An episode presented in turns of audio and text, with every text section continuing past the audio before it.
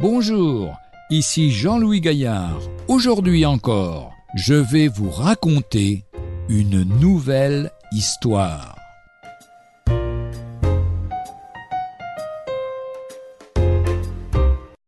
La chaîne de la Grâce, dans un haut quartier de la ville d'Alger qui domine le port et qu'on nomme la Casbah, on peut encore voir l'ancien palais du Dey, transformé aujourd'hui en musée. Au pied de l'édifice s'ouvre une salle qui donne sur la rue et qui servait auparavant de tribunal. Au fond se tenaient les juges. À leur gauche se trouvait une porte de prison, noire, qui s'ouvrait sur la geôle où le prévenu attendait le jugement.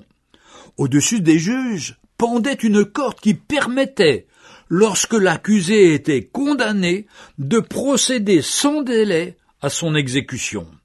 On devine l'angoisse des délinquants lorsque la sentence de mort était prononcée à leur encontre. Quelques instants seulement les séparaient de la pendaison.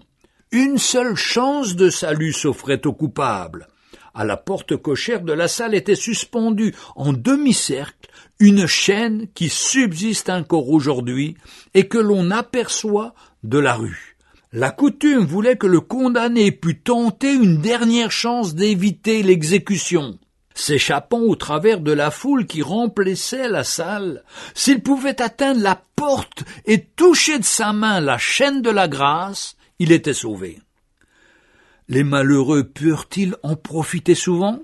Je ne sais pas. La foule s'ouvrait-elle avec compassion devant eux? Ou au contraire, resserrait-elle les rangs pour permettre aux juges d'accomplir leur sentence?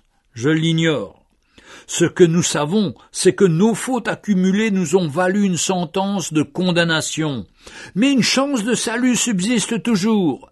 Jésus, le Fils de Dieu, est monté sur la croix.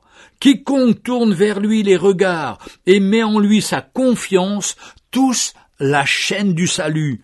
Tous les pécheurs que leur conscience accuse sont invités par le juge même à recourir à la grâce, et cela sans tarder. En effet, Jésus s'est fait pécher pour nous en mourant à notre place sur la croix. Et par sa grâce, nous pouvons être sauvés à condition de l'accepter notre Sauveur et Seigneur. Et là, toute notre vie change. Que le Seigneur vous fortifie et vous bénisse, et à demain.